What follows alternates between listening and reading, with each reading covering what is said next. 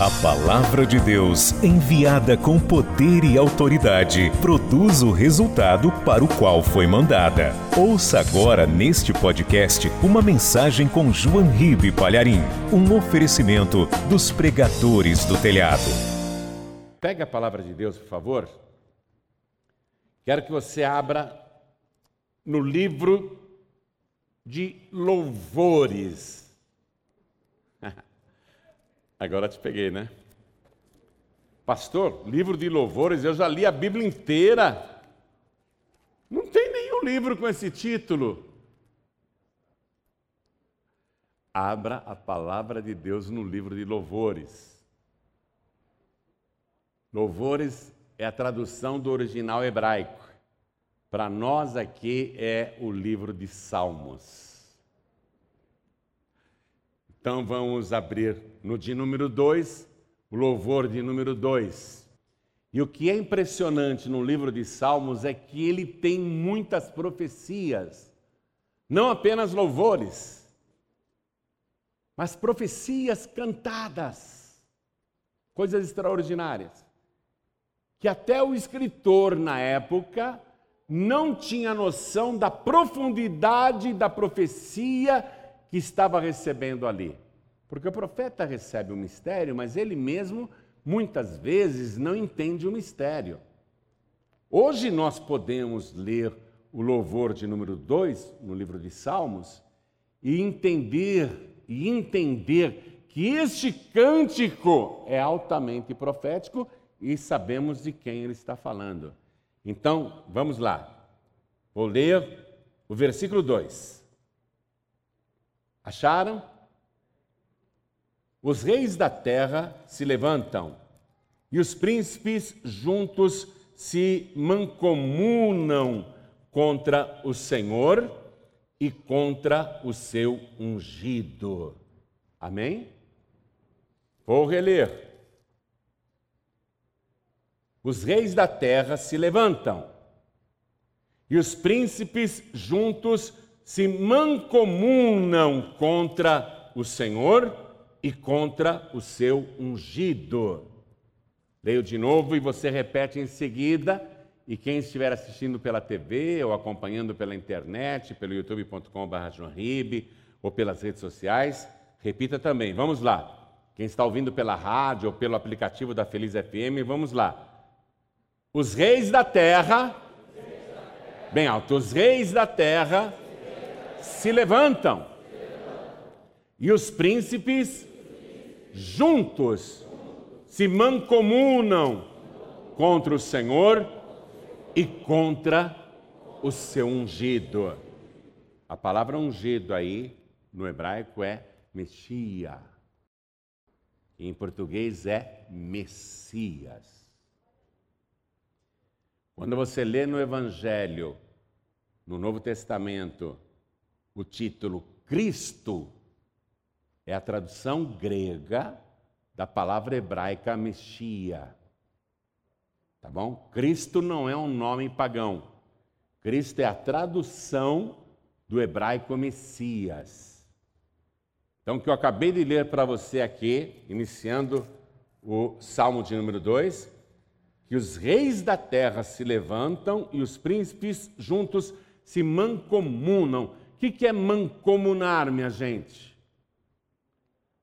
É combinar secretamente para fazer o mal. Se aliar com pessoas para praticar uma maldade. Então os reis da terra se levantam, quer dizer, é um levante, é uma rebelião. Eles não estão se levantando para ficar de pé, eles estão se levantando para combater o Senhor. É um levante. Os reis da terra se levantam e os príncipes juntos se mancomunam contra o Senhor e contra o seu Messias.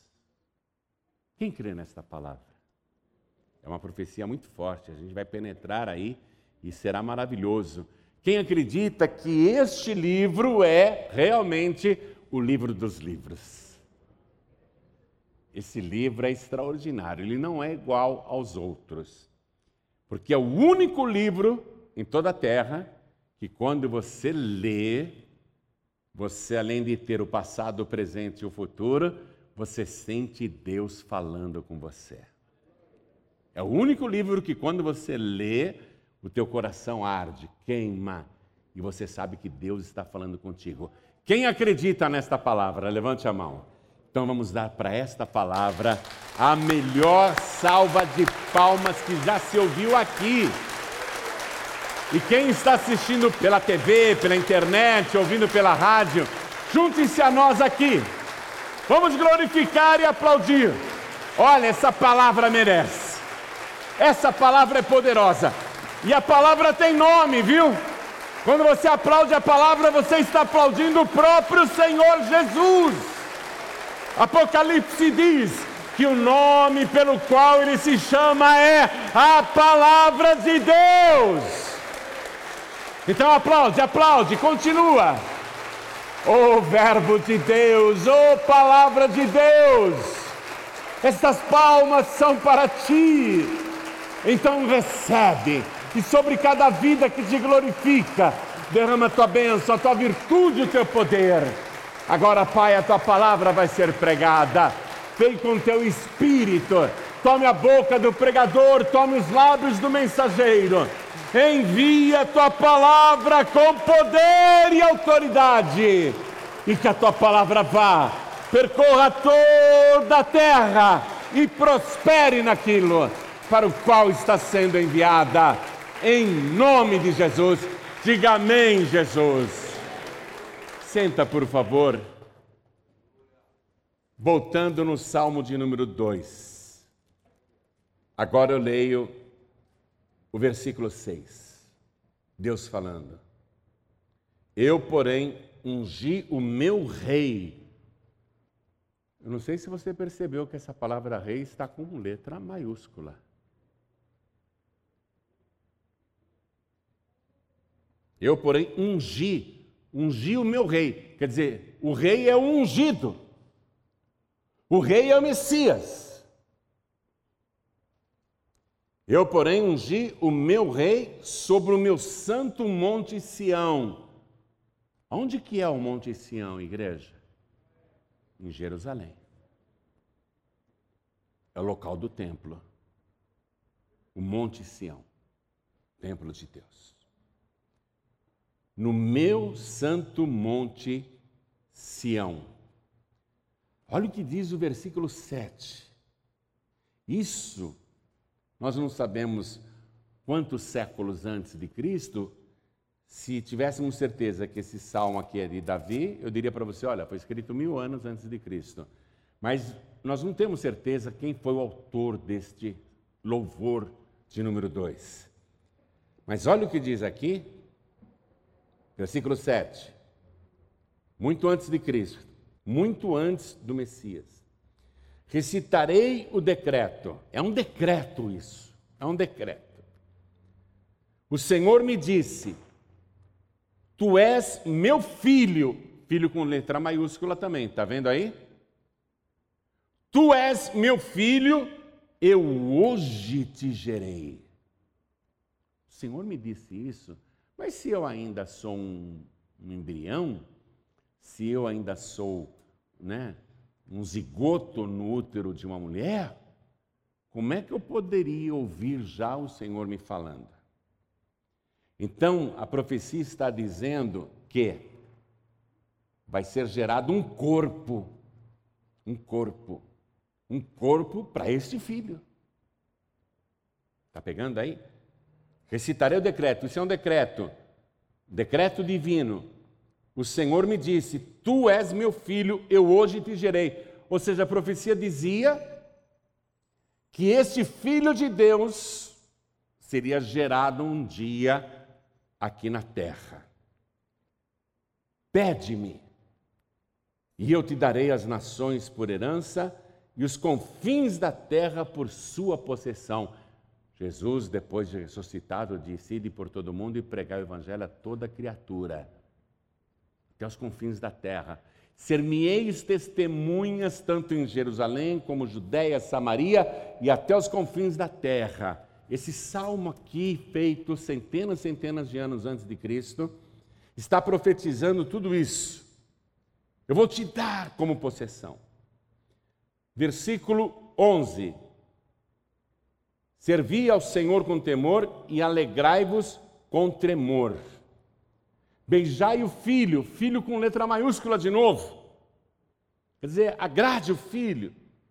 Queira bem, estime o filho, para que não se ire e pereçais no caminho, quando em breve se inflamar a sua ira. Então, quando Deus falou para aquela pessoa que estava com ele, eu hoje te gerei, estava profetizando que ele teria um corpo e aí seria chamado de filho, chamado de filho. Essa profecia foi confirmada pelo profeta Miqueias. Consegue achar aí, profeta Miqueias, capítulo 5? Versículo 2. Essa profecia eu sei que tem cerca de 720 anos antes do Messias nascer, antes dele ter um corpo, antes do filho nascer, antes do grande rei nascer.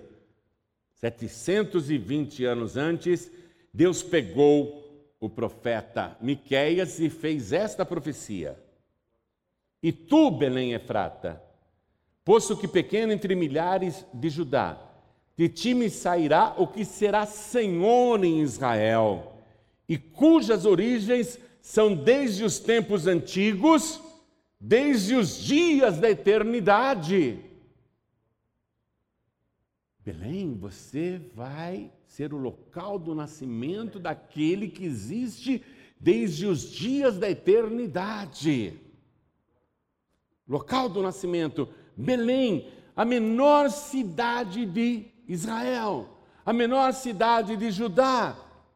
A profecia estava dizendo, com 700 anos de antecedência, ele vai nascer ali. E aí, passaram-se sete séculos, e essa profecia, tanto do Salmo de número 2, como a de Miqueias, capítulo 5, versículo 2, se cumpriu. A Virgem Maria foi visitada pelo anjo. O anjo avisou que ela iria gerar um filho, que o nome dele deveria ser Yeshua, que significa Deus Salvador, e que ela seria a mãe do Salvador da humanidade. A Virgem Maria diz: Mas eu nem sou casada, eu nem tenho marido, eu nunca conheci homem nenhum, como é que isso é possível?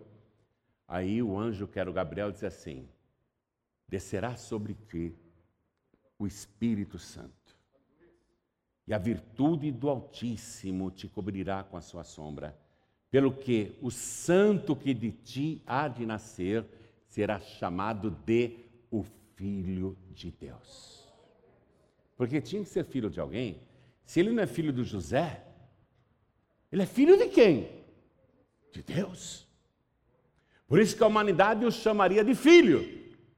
Aí chegou o tempo em que o Salmo de número 2 e Miqueias 5:2 deveria se cumprir, mas ela mora em Nazaré. O Messias tem que nascer em Belém.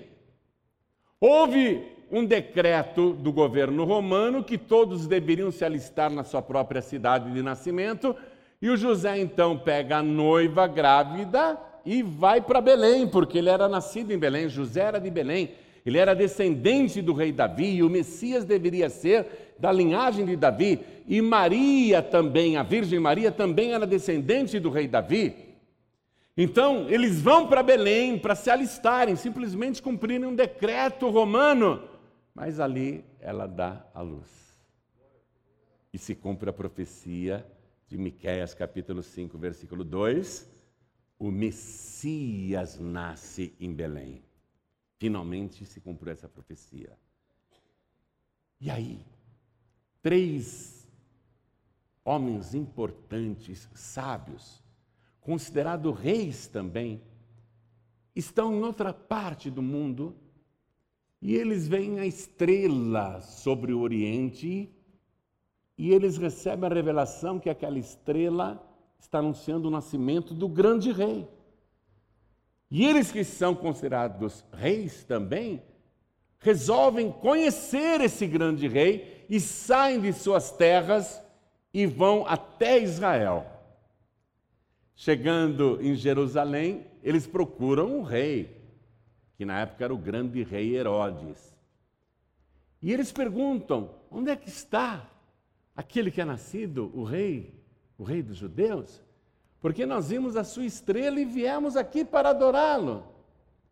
Aí o Herodes, o grande, que era um grande construtor, era um grande engenheiro, era um grande arquiteto, ele era um grande político, era também um grande canalha, um grande mentiroso, um grande dissimulado, um grande hipócrita.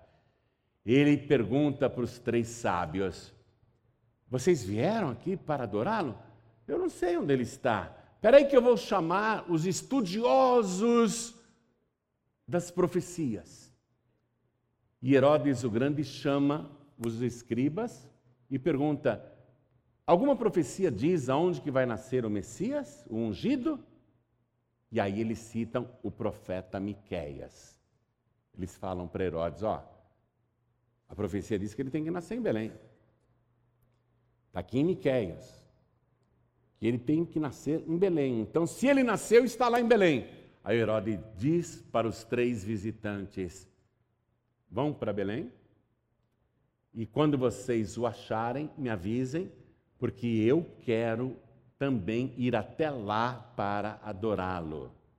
Procurem bem por esse grande rei que nasceu e assim que souberem do seu paradeiro, voltem aqui para me avisar, porque eu quero ir adorá-lo. Já começou a mancomunação, já começou o ardil contra o Senhor, através de Herodes o Grande. E os três sábios, considerados reis, vão para Belém, encontram Jesus. Você conhece a história, ele é um bebezinho, está na manjedoura. E eles adoram Jesus, mas são avisados em sonhos para que não retornem para Jerusalém, mas que voltem para suas terras por outro caminho, porque Herodes quer matar o menino. E aqueles três visitantes não voltam para Jerusalém, retornam para suas terras sem avisar o Herodes. Quando Herodes ficou sabendo que havia sido enganado, ele ficou furioso. Ele decidiu que queria matar o Messias. Então agora nós vamos começar um passeio maravilhoso na palavra. Quero que você vá comigo no Evangelho de Mateus, capítulo 2. Quando o José e a Maria e o menino Jesus estão em Belém, os três visitantes voltaram para suas terras. O Herodes está furioso, ele quer achar o Messias para matá-lo. E quando os três visitantes vão embora, olha o que diz o versículo 13. Estou em Mateus capítulo 2, versículo 13.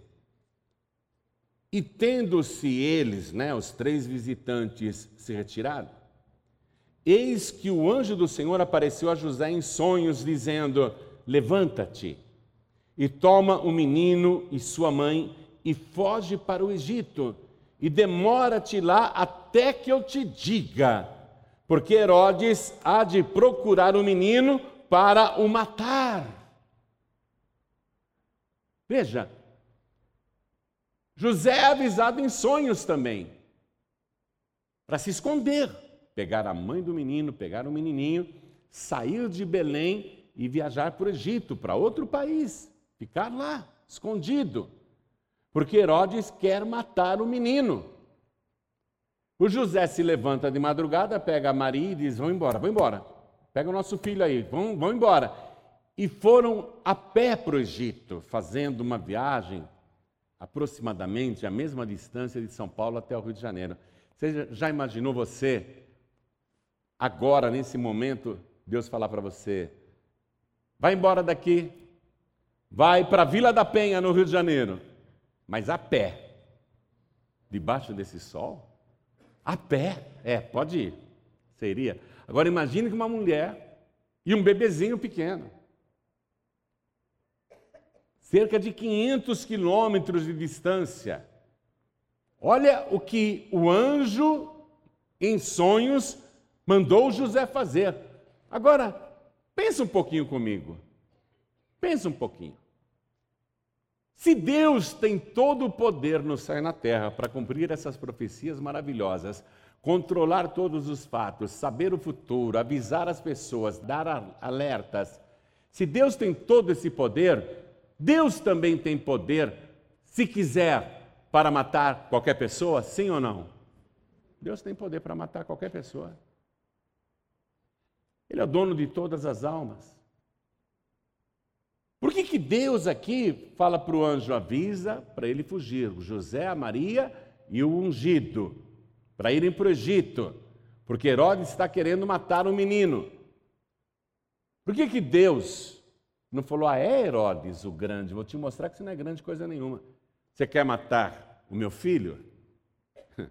Eu é que vou te matar. Se eu fosse Deus, eu faria isso. Aliás, eu ia pessoalmente lá, ô Herodes, você é um bobão. Eu vou acabar com a tua raça agora. Né? Você pensou em matar meu filho, mas é você quem vai morrer. Eu faria isso. Deus não. E Deus ainda diz para o anjo avisar: fala para o José se demorar ali no Egito até que a gente avise para ele voltar. Ou seja, Deus não vai mover uma palha para acabar com Herodes. Por quê, pastor Joaquim? Porque Deus é longânimo. Você sabe o que é longânimo? É aquele que tem paciência. Deus é muito paciente.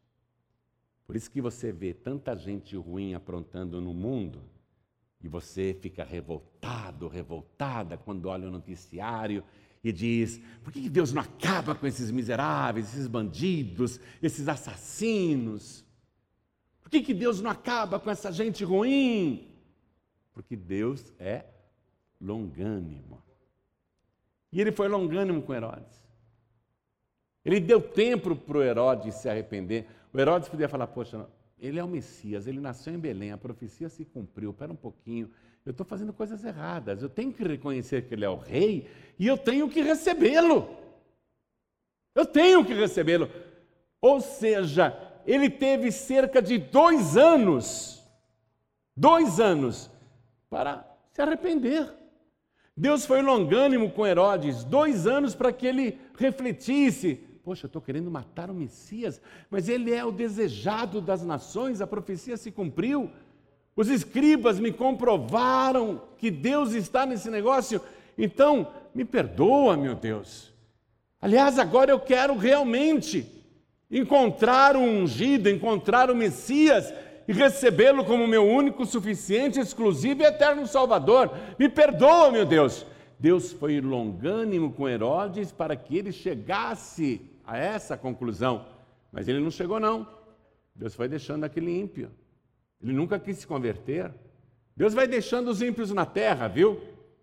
Não se apresse em querer matar os ímpios, não. Deixa os ímpios aí. Quem sabe um deles acaba se convertendo? Quem sabe um deles acaba ouvindo o Evangelho e se arrepende dos seus pecados e atos criminosos? Não fica querendo apressar a justiça de Deus, não, porque Deus é longânimo. Deus tem um dia preparado que Ele vai julgar todo mundo tanto os bons como os maus, como os justos e os ímpios. Então deixa Deus no controle, Deus não tem pressa, Deus é longânimo. Ó, fica lá, demora-te lá, José, até que eu te diga, porque Herodes há de procurar o um menino para o matar. Aí José viajou para o Egito, olha o que diz o versículo 16: e esteve lá até a morte de Herodes. Deus esperou. Esperou o Herodes morrer naturalmente. Deus não apressou a morte de Herodes, não. Tem tantos ímpios no mundo, Deus está deixando aí. Quem sabe a pessoa ouve, se arrepende, quem sabe a pessoa volta atrás, quem sabe a pessoa larga a vida de crimes, de pecados, de vícios. Quem sabe a pessoa se converte? Quem sabe a pessoa né, se arrepende de verdade? Ah, o Herodes morreu de maneira natural, não teve o dedo de Deus para matá-lo. Mas ele não se arrependeu, tanto que antes de morrer, ele chama os seus guardas e diz assim: Eu quero que vocês peguem suas espadas e vão na cidade de Belém e nos arredores, em volta também da cidade, e matem todos os meninos de dois anos para baixo. Assassino! Não se arrependeu, não aproveitou a longanimidade de Deus e ainda aumentou a sua maldade, o seu pecado, a sua crueldade. Ele mata e manda matar todos os meninos que moram em Belém, tanto na cidade como nas cercanias. Sem piedade, mata todos os meninos dando tiros no escuro, porque ele pensava: talvez eu consiga matar o Messias. E morreu um monte de inocente. Bom, mas chegou a hora dele. Chegou a hora dele. Você, você vai conhecer esse canalha, você vai conhecer esse patife no dia do juízo. Você vai conhecer. Mas Deus foi misericordioso com ele. Deus foi longânimo com ele. Aí, o menino Jesus é trazido de volta do Egito pelo José e pela sua mãe Maria, e eles vão morar em Nazaré. E ali Jesus Cristo vai crescer. Vai crescer no anonimato. Ele não vai curar um doente. Durante 30 anos ele não vai fazer um milagre. Essas historinhas que você ouve que o menino Jesus pegava barro, fazia uma escultura de um passarinho, assoprava e saía voando, isso tudo é lenda. Não acredite nessas fábulas não, viu? Acredite na palavra de Deus. Né? Jesus ele fica no anonimato até os 30 anos, porque ele tem um tempo para se revelar. O Messias tem um tempo para se apresentar. E quando ele se apresenta, ele se apresenta com sinais, prodígios, maravilhas, coisas extraordinárias que nunca ninguém tinha feito e que só o Messias seria capaz de fazer, como dar vista aos cegos, abrir os ouvidos dos surdos, abrir a boca dos mudos, dar pernas aos paralíticos, purificar os leprosos, expulsar os demônios, transformar água em vinho, acalmar tempestades, providenciar pescas maravilhosas, andar sobre as águas. Ele faz coisas que só ele poderia fazer para provar quem ele é: o Messias, o próprio Deus. Mas até os 30 anos de idade, ele não fez absolutamente um milagre. Mas depois dos 30 anos, ele arrasa com a série de milagres que realiza, e isso, olha só, vai provocar o cumprimento da profecia do louvor número 2 que eu li para você. Os reis da terra se levantam e os principais do povo se mancomunam contra o Senhor e contra o Messias. E aí vai começar uma perseguição brutal contra o Senhor Jesus, que nunca faz nada de errado, nunca faz nada de mal, só ajuda as pessoas, só abençoa as pessoas, só profere palavras boas, faz pregações que nunca ouvidos humanos tinham escutado, e ele vai ser duramente perseguido para ser morto. Todos vão se unir contra ele, e eu quero começar mostrando aqui para você os principais sacerdotes e os escribas. Vá comigo no Evangelho de Lucas, capítulo 19, versículo 47. E todos os dias Jesus ensinava no templo. Mas os principais dos sacerdotes, veja, os sacerdotes que deveriam adorá-lo, os sacerdotes que deveriam servi-lo, mas os principais dos sacerdotes e os escribas e os principais do povo procuravam matá-lo. Já estão mancomunados aqui. Ó, os sacerdotes os escribas e os principais do povo já se mancomunaram secretamente para matar Jesus. Quem eram os escribas? Antigamente não havia gráfica. As pessoas precisavam de cópias da Torá, do Antigo Testamento, da lei de Moisés. Os escribas eram pessoas que tinham uma caligrafia muito boa, bem legível, e eles faziam cópias manuais dos cinco primeiros livros da Bíblia, a lei de Moisés, a Torá. Os escribas, por causa disso, eram profundos conhecedores do Antigo Testamento. De tanto copiarem, copiarem, eles memorizaram a palavra de Deus. Os escribas que conhecem a palavra deveriam honrar o Messias, mas resolvem também entrar naquele conluio, naquele trato maligno para matar o Messias, cumprindo o Salmo de número 2. Vou reler. E todos os dias Jesus ensinava no templo, mas os principais os sacerdotes e os escribas e os principais do povo procuravam matá-lo e não achavam meio de o fazer, porque todo o povo pendia para ele, escutando-o. Povo ficava maravilhado de ouvir Jesus falar. O povo pendia para Jesus, né? Mas você vê aqui, olha as classes de pessoas que já estão contra ele querendo a sua morte. Mas faltam os fariseus. Os fariseus quem eram? Eles eram o grupo religioso mais fanático. Era o Talibã da época. Os mais fanáticos, eles achavam que só eles estavam certos. Eles odiavam Jesus, eles rejeitaram Jesus. Eles eram tão rigorosos com a lei de Moisés que nem Jesus passou no exame deles. Eles chamavam Jesus de pecador, de endemoniado, de enganador. Os fariseus que se proclamavam zelosos da Torá, eles vão entrar também nessa mancomunação contra o Messias. Evangelho de Mateus, capítulo 12, versículo 14. Quero que você acompanhe, por favor. Porque a palavra de Deus, ela é muito séria. A palavra de Deus nunca falha, ela sempre se cumpre.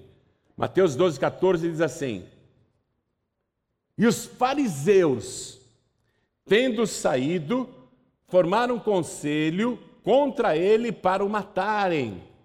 Vou reler. E os fariseus, tendo saído, formaram um conselho, conluio, se mancomunaram contra ele para o matarem. Olha a oposição a Jesus, o Messias, aumentando. Mas eles não conseguiam pegar Jesus. E tinha um grupo político, um partido político dos herodianos. Os fariseus não gostavam dos herodianos porque os consideravam mundanos, imundos, etc. Mas vão se mancomunar com os herodianos contra o Senhor e contra o Messias. E eles combinam lá com os herodianos. Ó, vocês que são da política, vocês que são relacionados aí com o governo romano, peguem uma moedinha e cheguem em Jesus, mas cheguem elogiando, falando bem, para iludi-lo, para enganá-lo. E aí pergunta para ele se nós devemos pagar o imposto para César ou não. Aí os herodianos foram se mancomunaram com os fariseus.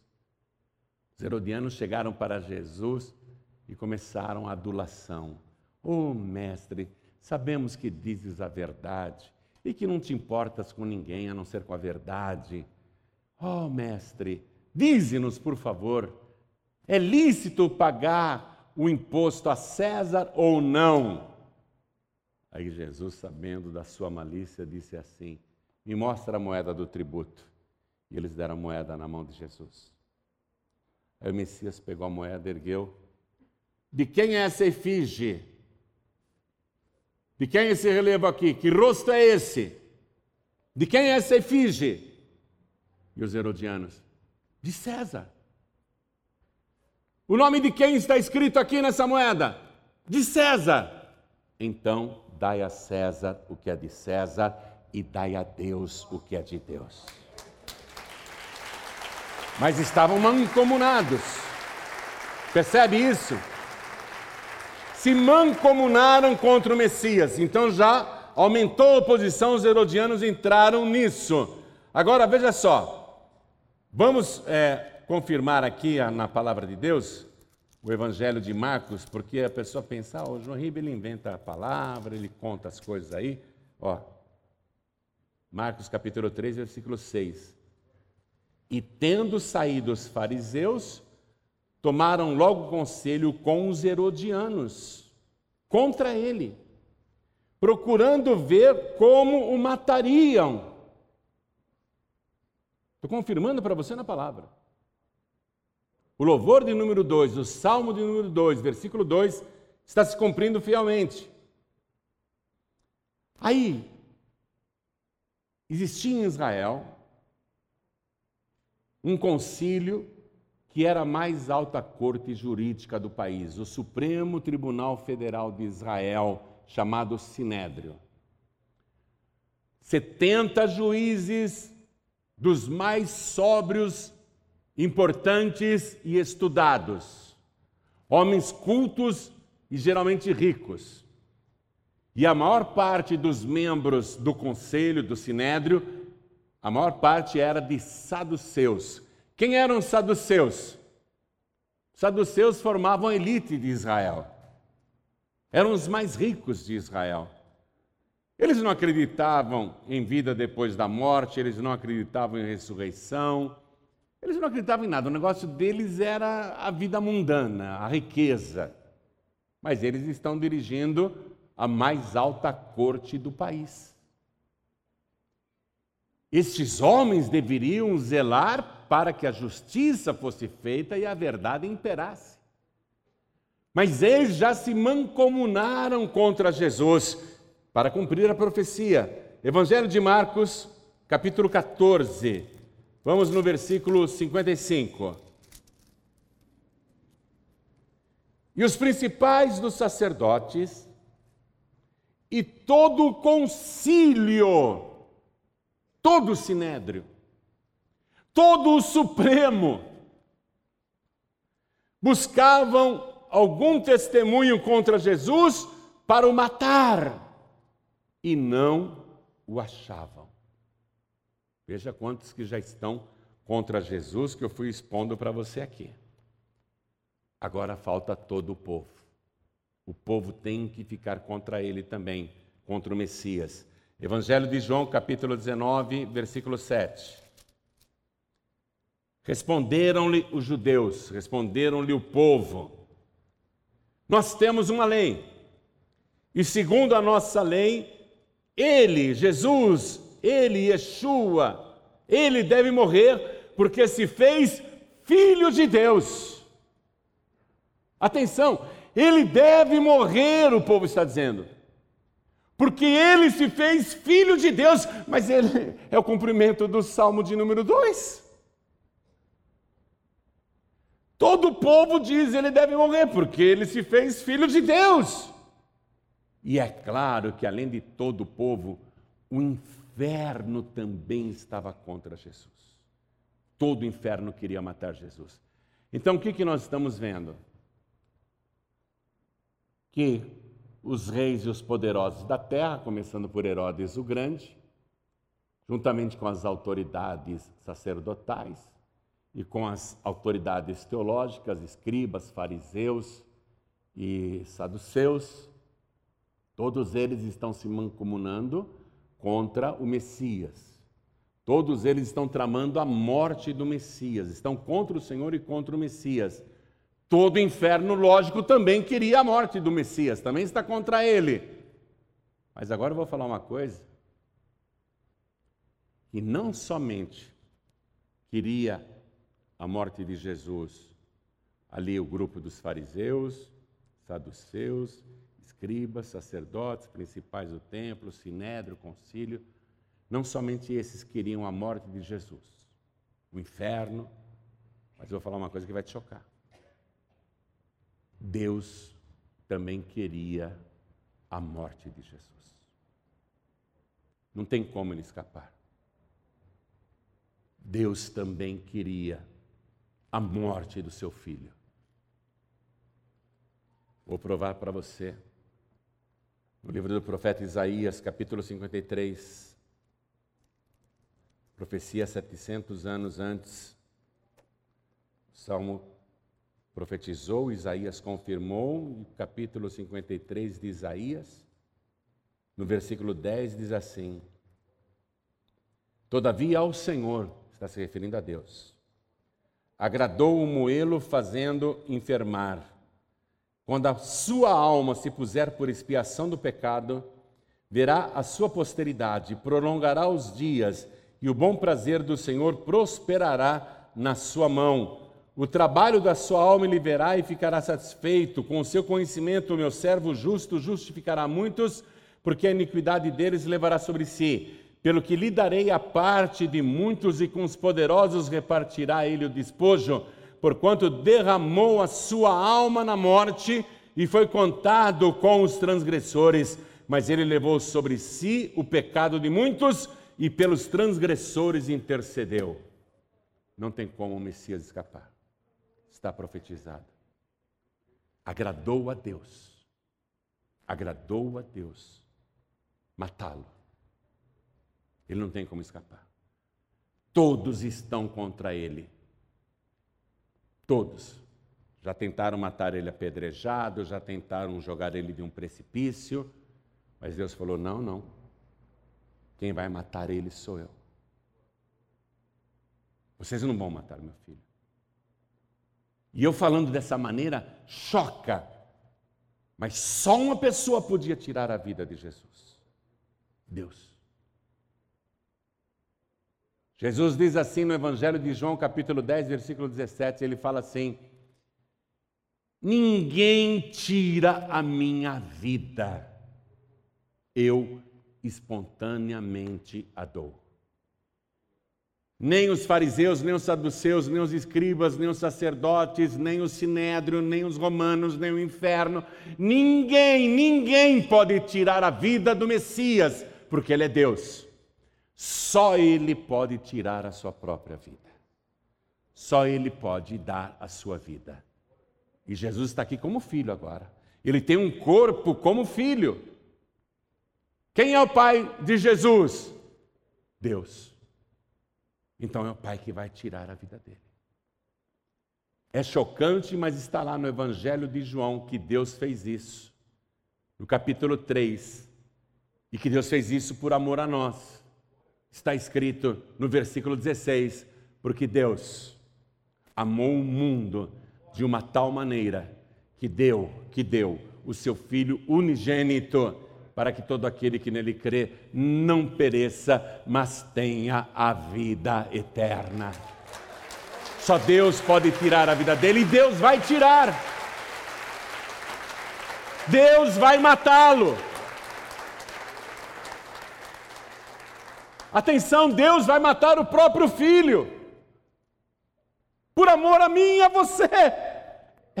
Justo nós que rejeitamos o Messias, que falamos mal dele, que zombamos do seu caminho, justo nós que somos ímpios e pecadores, Deus vai matar o próprio filho por nossa causa e amor de cada um de nós? Não compreendemos. Não compreendemos. Mas Deus decidiu que Ele é o cordeiro que tira o pecado do mundo. Que Ele tem que pôr a sua vida por expiação do pecado.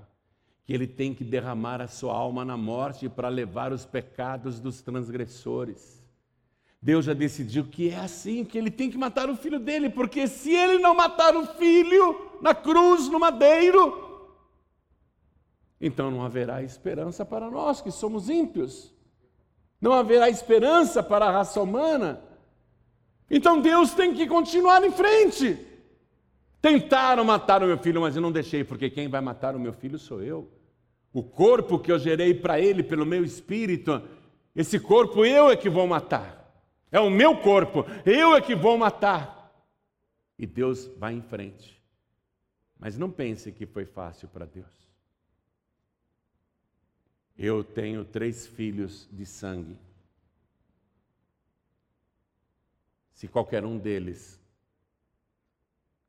fosse pego por homens maus, se o meu filho fosse amarrado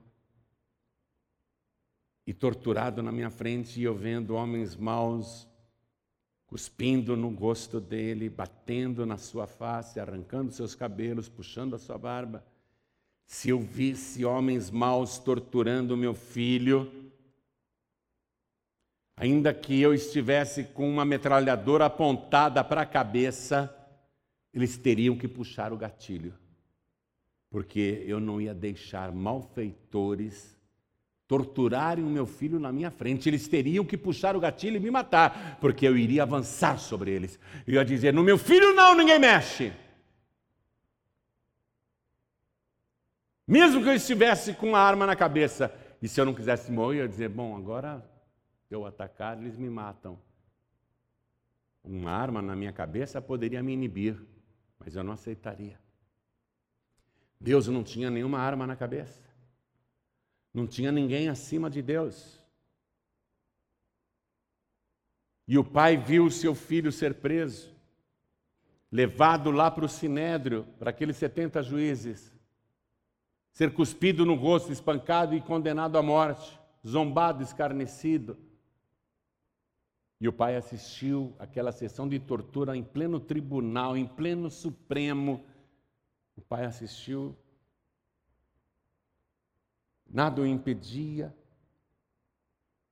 Ele poderia ter interferido, mas Deus não fez nada. Levaram o filho de Deus, e Deus observando tudo, levaram para Pilatos. Pilatos açoitou violentamente, retalhando o seu corpo da cabeça aos pés. E o pai ficou assistindo todas as barbaridades que fizeram com seu filho. O pai não fez nada para impedir. Enfiaram uma coroa de espinhos na sua cabeça, escarraram no seu rosto. O pai ficou assistindo. Aí levaram seu filho até o Monte Calvário, deitaram o Senhor, o Messias, o ungido, o grande rei, sobre uma cruz e carrasco romanos pegaram pregos de 30 centímetros, enferrujados e com uma marreta, enfiaram aquela peça maligna, aquele prego, cravaram em suas mãos. E o pai ficou olhando. Depois juntaram seus pés e fizeram a mesma coisa com outro prego. E o pai ficou olhando e levantaram a cruz, e ele ficou suspenso entre o céu e a terra, das nove horas da manhã até as três da tarde, todo torto, retorcido, retalhado, machucado. E o pai nada, só ficou olhando. Quando chegou três horas da tarde, o céu estava escuro. Aliás, foi a única providência que Deus tomou naquele dia, naquela sexta-feira.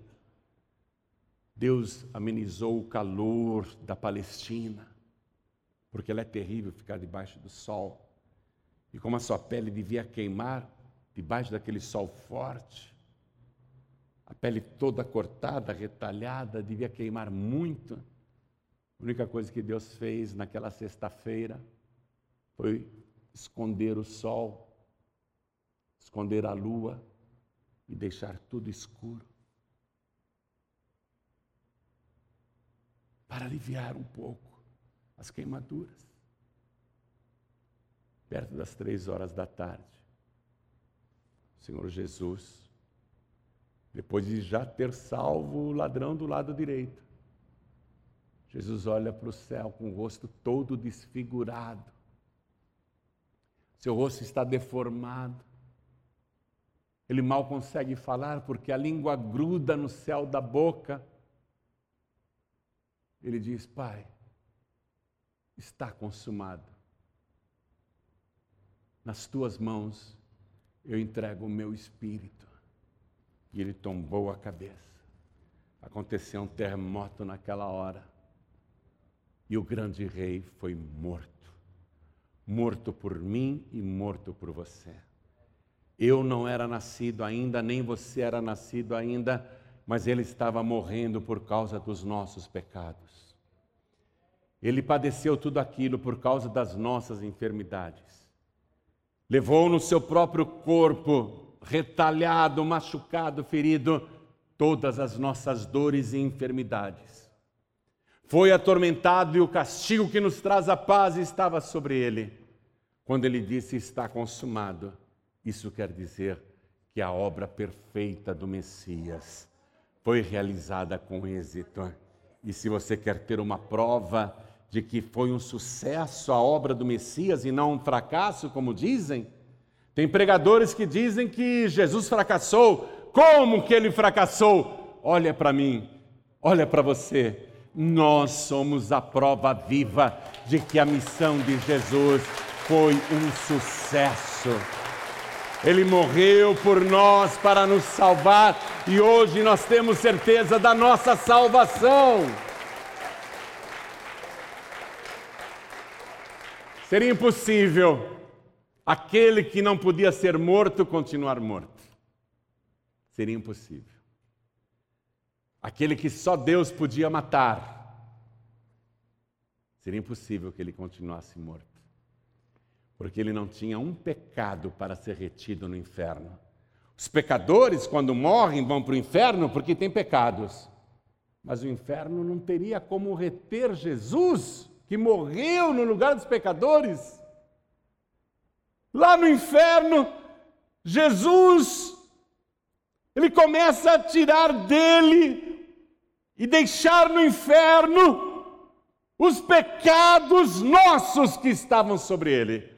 Jesus vai tirando todos os pecados alheios, todos os pecados de terceiros, ele vai tirando. Esse não é meu, não é meu, não é meu, não é meu, não é meu, não é meu, não é meu, não é meu, esse não é meu, não é meu, não é meu. Aí o diabo olha, e seu? Eu não tenho nenhum pecado. Por isso o inferno não podia retê-la. No terceiro dia, Aquele que estava morto ressuscitou e está vivo pelos séculos dos séculos. E retornou das profundezas com as chaves da morte e do inferno. Hoje ele tem a chave para fechar o inferno e dizer: se você for meu, eu tranquei o inferno, você não vai entrar lá. Se você for minha, eu tenho a chave do inferno eu tranco o inferno para que você não entre lá. Se você for meu, se você for minha, eu tenho a chave da morte. Eu tenho poder para abrir a tua sepultura e te levantar, mesmo que a tua carne esteja apodrecida. E quando eu voltar, se você já estiver consumido pelos vermes, eu vou ressuscitar o teu corpo não desse jeito que você está hoje, mas eu vou te ressuscitar com um corpo glorioso, semelhante ao meu. Você vai ser finalmente igual a mim. Fique de pé, por favor. O louvor de número 2. Versículo 2 profetizou que os reis da terra e os principais do povo se mancomunaram contra o Senhor e contra o seu ungido. Estava tudo profetizado, todos ficaram contra ele, mas ninguém conseguiu matá-lo. Impossível matar a vida. Eu sou o caminho, a verdade e a vida. Eu vim para que todos tenham vida e a tenham com abundância. Impossível. Jesus é a vida. Se você quer viver eternamente, você tem que receber Jesus como único, suficiente, exclusivo e eterno Salvador. O cumprimento das profecias te dá a certeza de que tudo o que ele fala se cumpre. E ele disse ao subir aos céus: Eu vou preparar-vos lugar e voltarei outra vez e vos levarei para mim mesmo, para que onde eu estiver estejais também. Isso está para se cumprir a qualquer momento. Nesse momento agora, nesse tempo nosso, tempo difícil e trabalhoso, há uma oportunidade de você escapar das coisas ruins que virão sobre a humanidade. Pastor João Ribe Virão mais coisas ruins ainda? Muitas coisas ruins. Estão apenas começando. Estão apenas começando. Quem é de Cristo vai escapar de tudo isso. E quem é de Cristo fica protegido de tudo isto. É o momento, é a oportunidade que Deus te dá. Deus longânimo, Deus misericordioso, que já viu você fazendo tantas coisas erradas e até hoje não te puniu. Até hoje ele não pesou a mão na tua vida. As coisas ruins que você passou foram você mesmo, você mesma que as acarretaram. Você é o responsável, você é a responsável pelos sofrimentos que teve até hoje, não como castigo de Deus, mas por causa das coisas erradas que você andou fazendo. Porém, Deus, observando você, Deus continuou te dando tempo. Deus é paciente, Deus é longânimo, mas não abusa não, viu? Não abusa da paciência de Deus. Porque quando o tempo acaba, acabou. Deus deixou o Herodes aprontar o que queria e deixou ele morrer naturalmente. Mas você vai ver o que aquele miserável está pagando e vai pagar ainda. Ele já está pagando e vai pagar muito mais ainda. Deus é paciente, não significa que é tolerante. Deus não tolera os pecados. Deus não tolera as coisas erradas. Ele é paciente para ver se você se arrepende. Ele é longânimo para ver se você volta atrás. Puxa, tenho que mudar de vida. Deus está sendo misericordioso comigo, eu tenho que mudar de vida. Deus está te dando mais uma oportunidade agora. Aproveita. Aproveita, porque os dias são maus. Aproveita e entrega a vida para Jesus. Se você fizer isso, todos os teus pecados serão perdoados. Escute. Se você receber Jesus agora como teu único, suficiente, exclusivo e eterno Salvador, todos os teus pecados serão perdoados, porque a palavra diz que o sangue de Jesus nos purifica de todo pecado, e Jesus é o Cordeiro de Deus que tira o pecado do mundo. Ele vai tirar o teu pecado.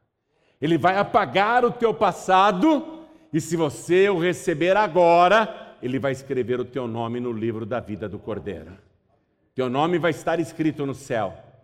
Quando os discípulos comemoraram, Senhor, nós fomos lá numa cidade, até os demônios, quando ouviam a gente falar o teu nome, nos obedeciam. Até os demônios nos obedeciam em teu nome. Jesus disse: Não se alegrem porque os demônios vos obedecem, alegrai-vos antes, porque os vossos nomes estão escritos no céu. Hoje Ele quer escrever o teu nome no céu. Se você quiser. Se você quiser recebê-lo como único, suficiente, exclusivo e eterno Salvador. Quem quer, erga a mão direita assim bem alto. Todos que querem. Olha quanta gente. Que maravilha! Que bênção! Todos que ergueram as mãos, vem para cá, por favor, vem para cá. Todos que ergueram as mãos. Louvado seja Deus que estamos quase podendo aglomerar, né? Já está quase todo mundo vacinado. Não vejo a hora de me aglomerar com vocês. Estão quase podendo aglomerar. Olha quanta gente chegando. Vamos aplaudir mais ao nome de Jesus. Isso é maravilhoso.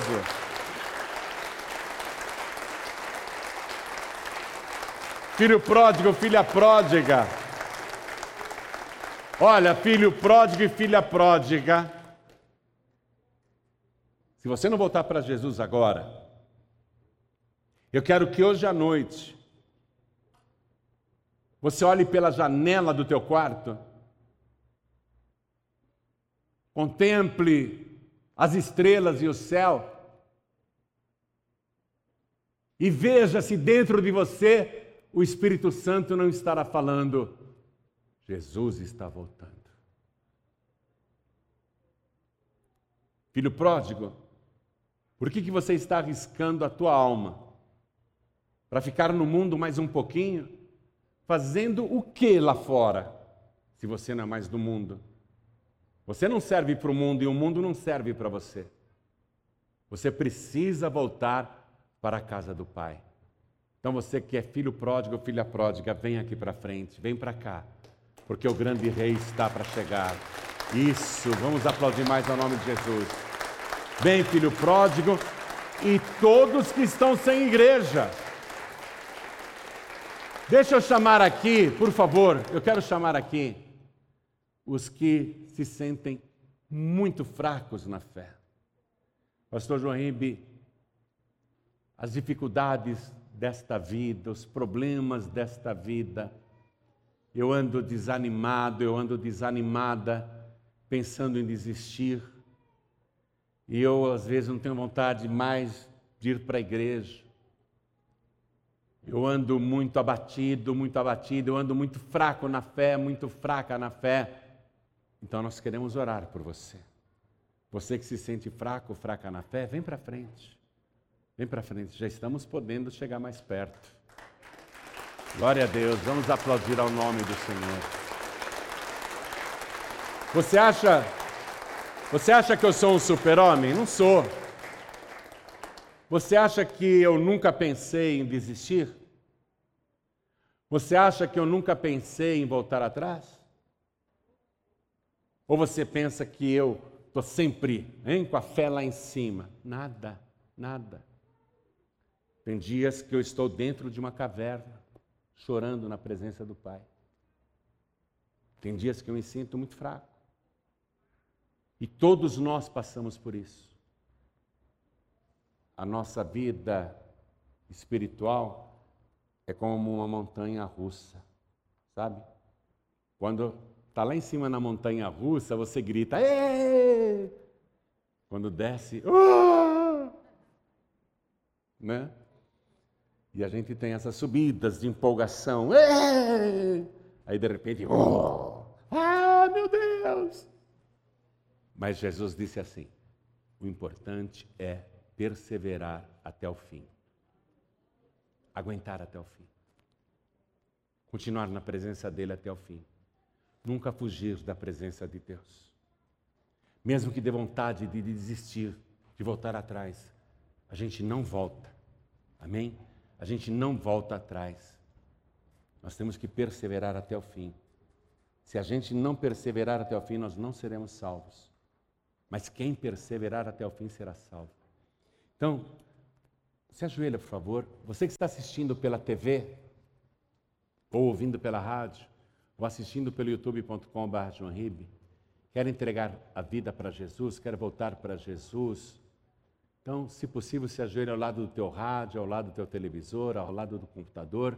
E quem está dirigindo ou está em trânsito, está numa condução, não tem como se ajoelhar, ou está num hospital acamado, não tem como ajoelhar, está assistindo pela TV, quer entregar a vida para Jesus, então coloque a mão direita sobre o teu coração e nós aqui, que estamos na frente do altar, com a mão direita sobre o nosso coração. Vamos orar. Coloque a mão direita assim sobre o teu coração. A igreja de pé, por favor. Estenda a mão direita na direção das pessoas ajoelhadas. Olha quanta gente que veio para frente. Ore assim comigo, meu Deus e meu Pai. Eu acredito que o Senhor Jesus é o grande Rei, é o ungido, é o Messias. E eu creio que ele morreu na cruz, foi morto para que eu não morra e padeceu com os meus pecados, levando sobre si as minhas doenças, as minhas dores, tudo isso para me dar a paz e a expiação, o perdão dos meus pecados. Por isso eu peço, meu Deus, que me perdoe me purifique agora com o sangue de Jesus, apague o meu passado e as minhas iniquidades, e escreva o meu nome no teu santo livro, o livro da vida, e me ajuda, Senhor, a perseverar na tua presença, na tua casa, até o fim, porque eu sei que os dias são maus mas quem perseverar até o fim será salvo. Me dá, Senhor, a alegria e a certeza da minha salvação, porque eu declaro que o Senhor Jesus é o meu único, suficiente, exclusivo e eterno Salvador para todo sempre. Amém. Você acabou de receber as boas novas do Evangelho através de João Ribe Palharim. Um oferecimento dos pregadores do telhado. Participe da reunião de Paz e Vida. Para informações, acesse pazevida.org.br. Paz e Vida, lugar de gente feliz e ungida.